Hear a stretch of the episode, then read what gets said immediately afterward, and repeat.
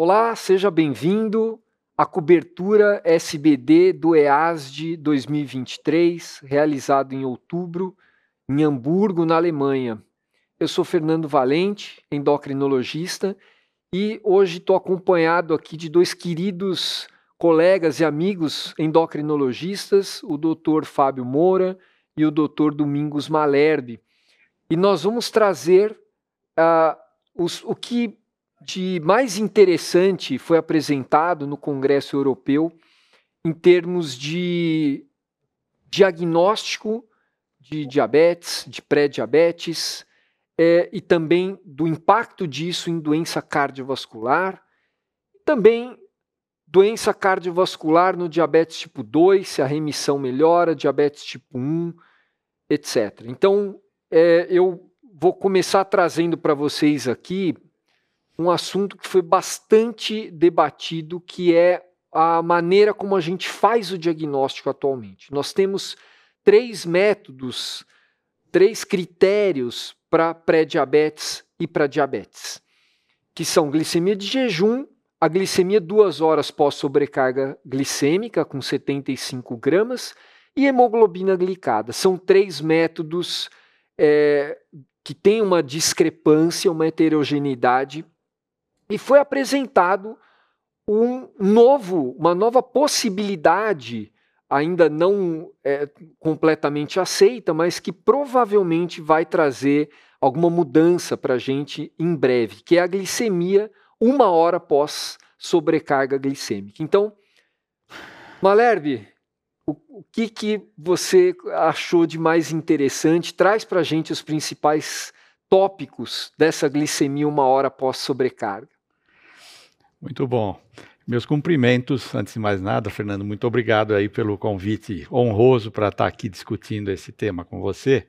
Eu acho que esse simpósio realmente foi um ponto alto do, do Congresso Europeu, não é?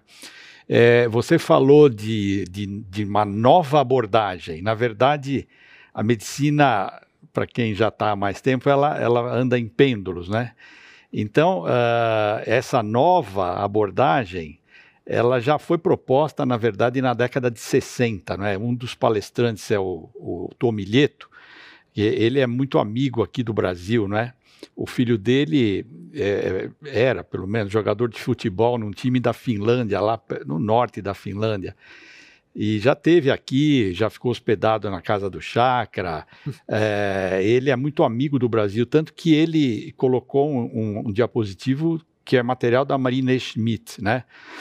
É, ele realmente é, fez uma apresentação pitoresca, porque ele contou os bastidores de como é que se decidem essas coisas, se é uma hora, se é duas horas, se a sobrecarga é de 50, de 75 ou de 100, e, e vale a pena a gente comentar um pouquinho, mas uh, na verdade o, o, a proposta de analisar o, a curva glicêmica com uma hora ela já tinha sido é, aventada já há, há 40 anos atrás e uh, muitos estudos fortes, como por exemplo o estudo Whitehall, né, que foi feito na Inglaterra com servidores civis, um estudo prospectivo de longo prazo, um grande número de, de, de, de sujeitos né, que foram envolvidos, uh, ele já mostrou que o, se analisar uma hora pós-sobrecarga ou duas horas pós-sobrecarga,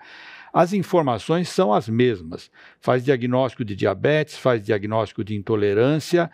E o que esse simpósio mostrou de novidade, que eu achei muito interessante, é que se nós estabelecemos um ponto de corte para 155 na, na primeira hora, nós vamos fazer um diagnóstico de disglicemia envolvendo aí tanto intolerância à glicose como diabetes propriamente dito, uh, muito mais cedo, né? Porque ele analisou da onde vem o ponto de corte de 140 na segunda ordem.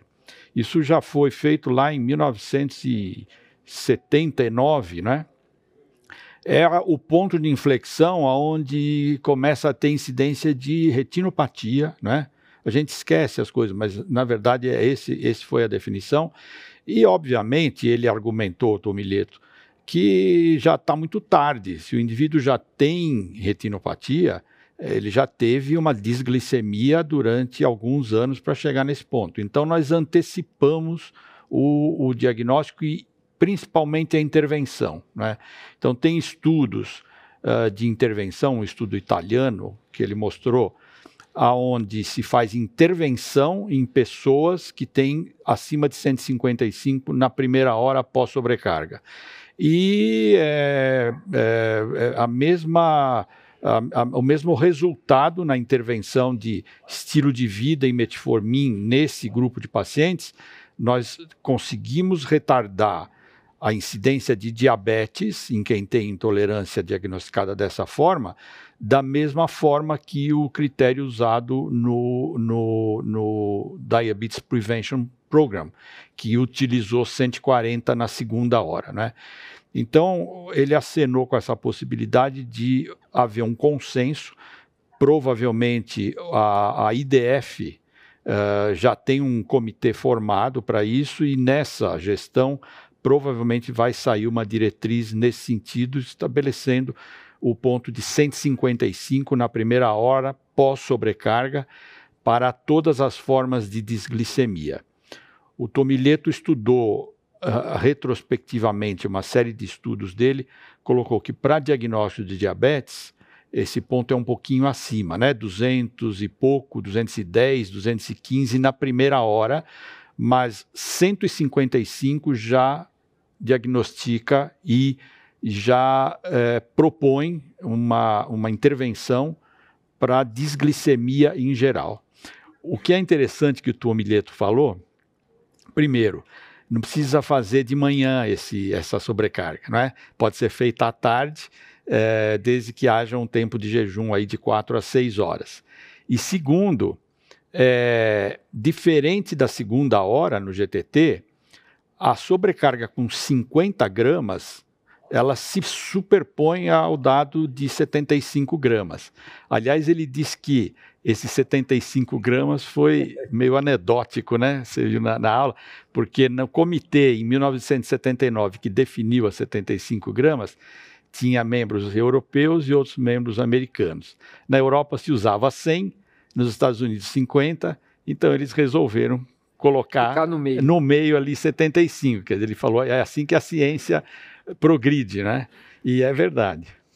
Perfeito. Então, um teste mais prático que tem um faz um diagnóstico mais precoce. Né? E eu, eu assisti a aula junto com você, né, Fábio? Nós saímos bastante entusiasmados pelo tamanho do impacto que isso pode ter, inclusive na parte cardiovascular. Né? Conta pra gente a tua impressão. Bom, primeiro, é, eu gostaria de dizer que realmente é um prazer para mim estar aqui com você, com o professor Malherbe, e que realmente essa aula a gente escolheu na hora. Quando ela acabou, a gente fez essa aqui, a gente tem que debater.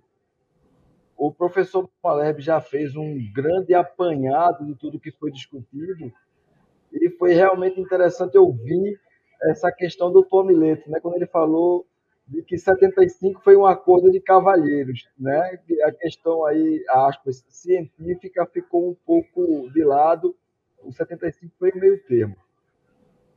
Bem, então ele mostrou claramente, uh, o, o, o Tom talvez foi a figura mais frente do debate, mas todos os apresentadores, o Bergenstein também, eu me esqueço o nome do terceiro apresentador, eram três apresentadores, era o Tom o Bergenstein tinha mais um, um espanhol. E eles mostraram isso aí, uma superposição.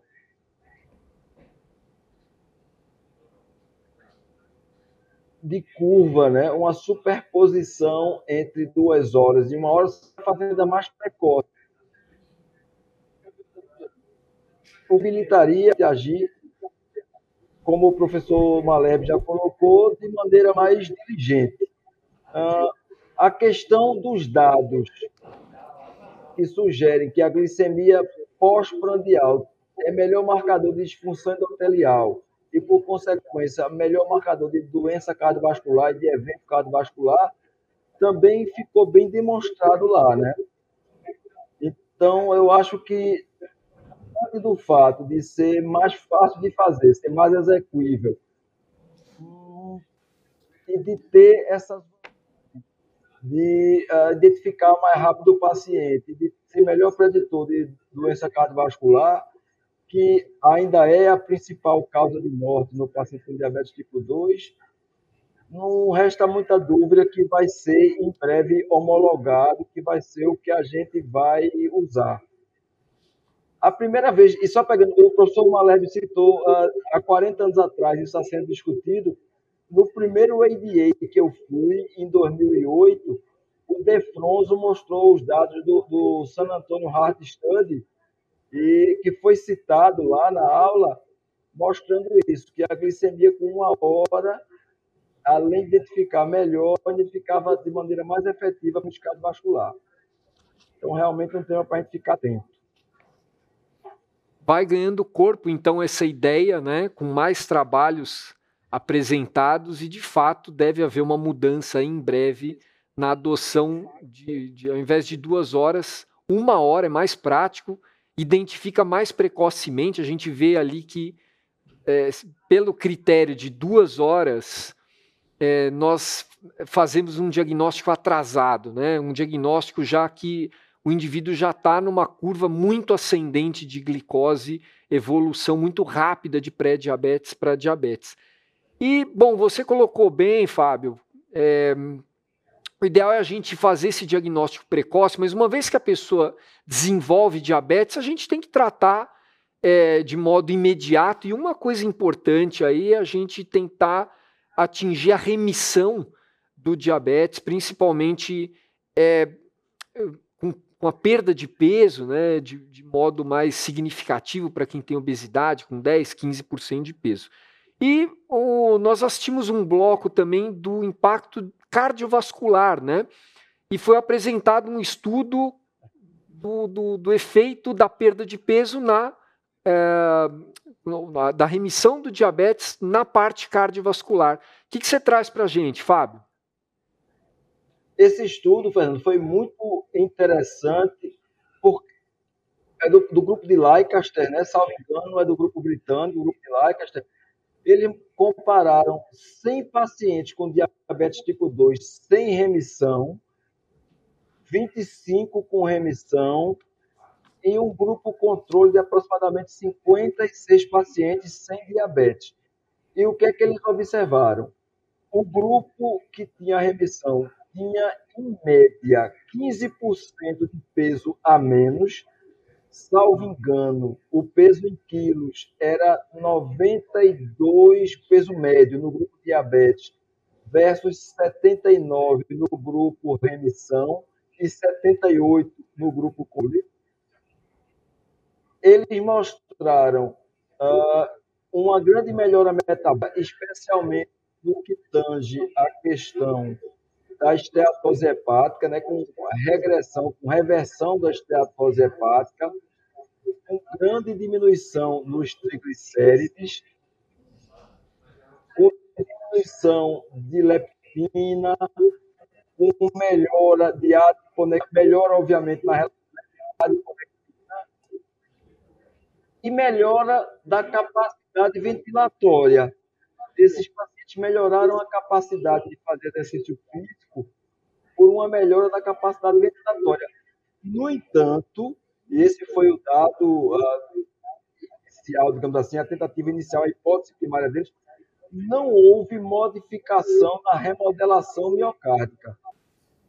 A despeito da remissão do diabetes tipo 2, a despeito da melhora metabólica, não houve remissão, da, não houve modificação na remodelação miocárdica a remodelação miocardicêntrica se manteve. Então, houve uma melhora da capacidade física, mas não por questões ligadas diretamente ao coração, e sim por uma melhora da capacidade ventilatória, sim por uma melhora da, da perda de peso. Talvez, aí é uma interrogação, precise de um N maior, talvez de uma duração maior, ou talvez a remissão consiga interromper o processo de remodelação miocárdica, mas não revertê-lo. O que é que o senhor achou, professor Malherbe? Então, esse, esse tema livre foi interessante, ele foi relatado por uma médica uh, da Inglaterra, né, de Leicester.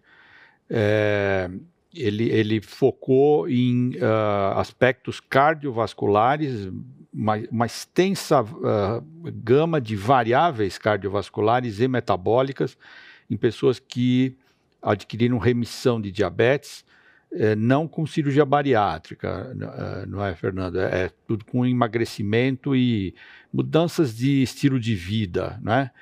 É, o que é bem difícil, na verdade, mas ela conseguiu um grupo grande de indivíduos assim. É, então, ela, ela, ela mostra, como o Fábio falou, aquilo que é esperado, né, depois de uma perda de peso acentuada a ponto de fazer remissão de diabetes, uh, melhora em todas as variáveis metabólicas. Agora, ela estava buscando uh, variáveis, ela estudou ecocardiograma, ressonância magnética, cardíaca, composição corporal.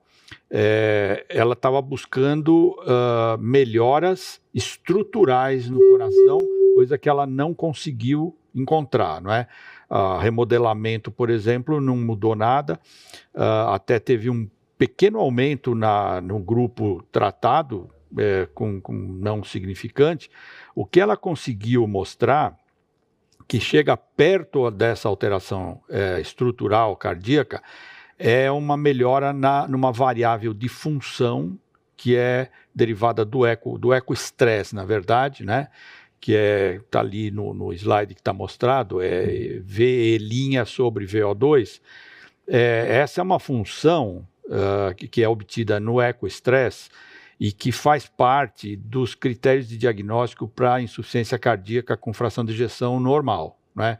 Essa, esse é um diagnóstico difícil, é, muitas vezes ele é feito é, só com base clínica, mas se é que existe algum marcador objetivo de insuficiência cardíaca com fração de ejeção preservada, é, são essas variáveis uh, uh, derivadas do ecoestresse. Porque o outro critério objetivo já precisa fazer um cateterismo e medir a pressão uh, na artéria pulmonar, é um método invasivo.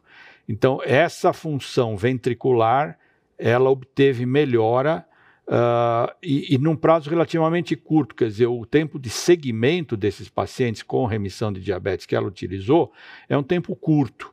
Então, é, a, a, a, a conjectura que saiu aí na discussão desse trabalho é de que isto possivelmente seria um precursor de uma eventual uh, melhora na, nos parâmetros estruturais que ela não conseguiu demonstrar, por exemplo, com ressonância do coração. Né? Quando a gente fala em doença cardiovascular, a gente pensa em DM2, obesidade, né? DM2, mas foi apresentado no, no Congresso um trabalho da nossa colega brasileira, Érica, um brilhantismo muito grande, correlacionando a obesidade, obesidade principalmente central, que ela mediu utilizando a, a circunferência, a relação da, da, cintura pela estatura ou pela altura, é, e trazendo o impacto da, de, do depósito de gordura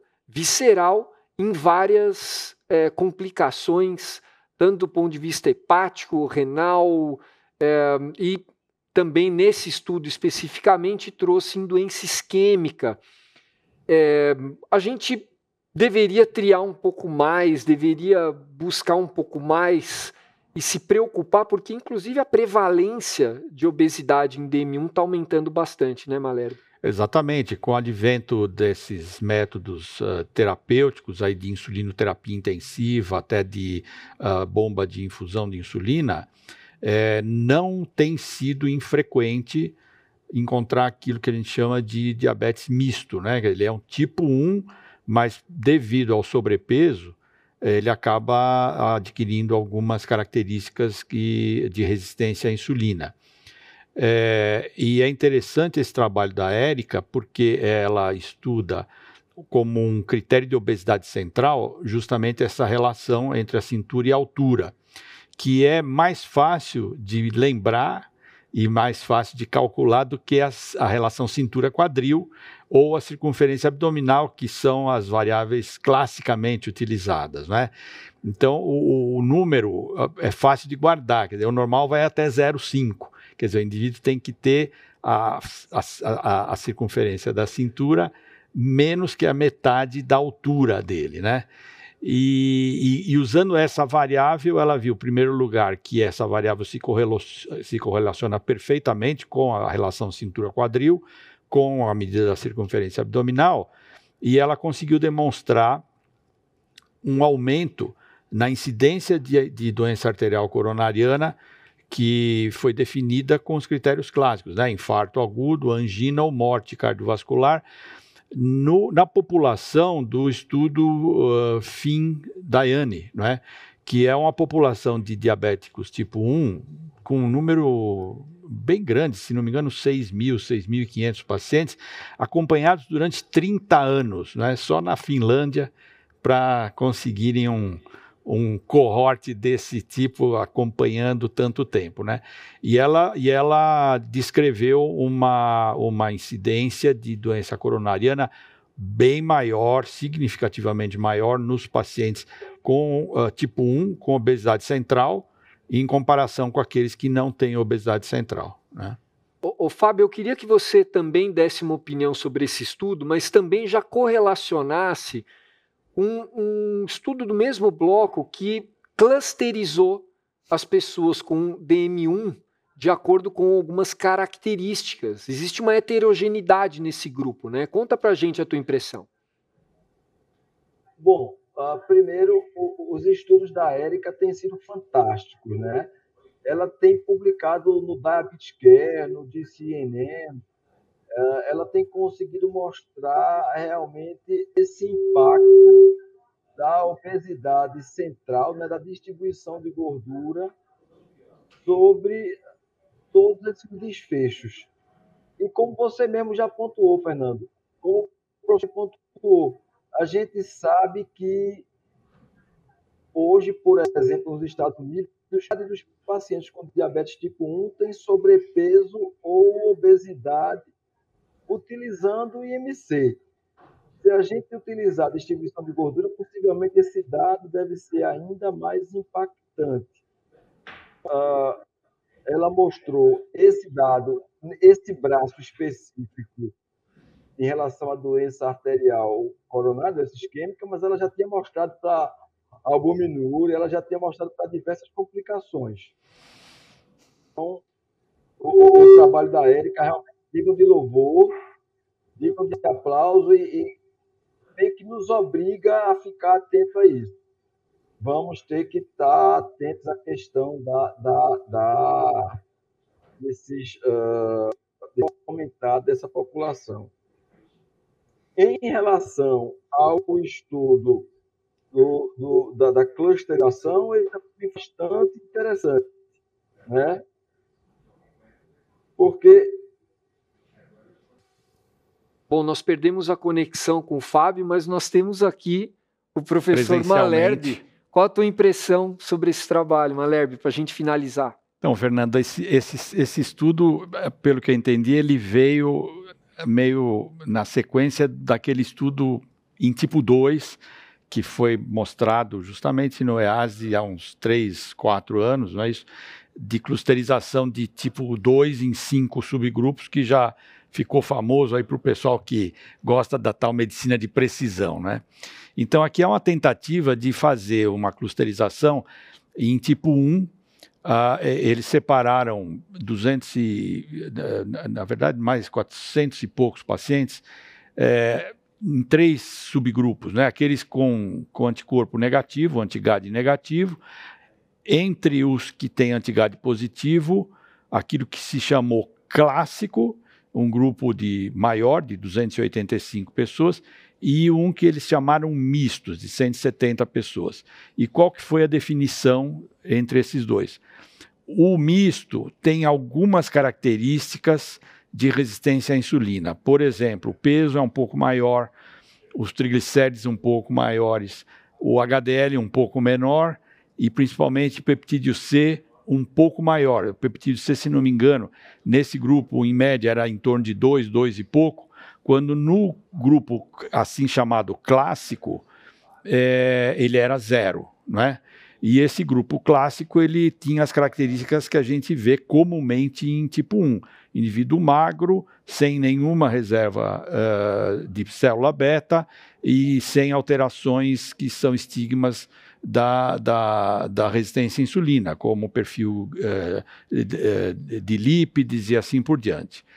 Então, na, no acompanhamento desses casos, eles mostraram que o grupo misto apresenta uma morbidade significativamente maior do ponto de vista cardiovascular em relação aos outros dois grupos. Né? Bom, nós conseguimos restabelecer contato, Fábio. Queria suas considerações, então, finais.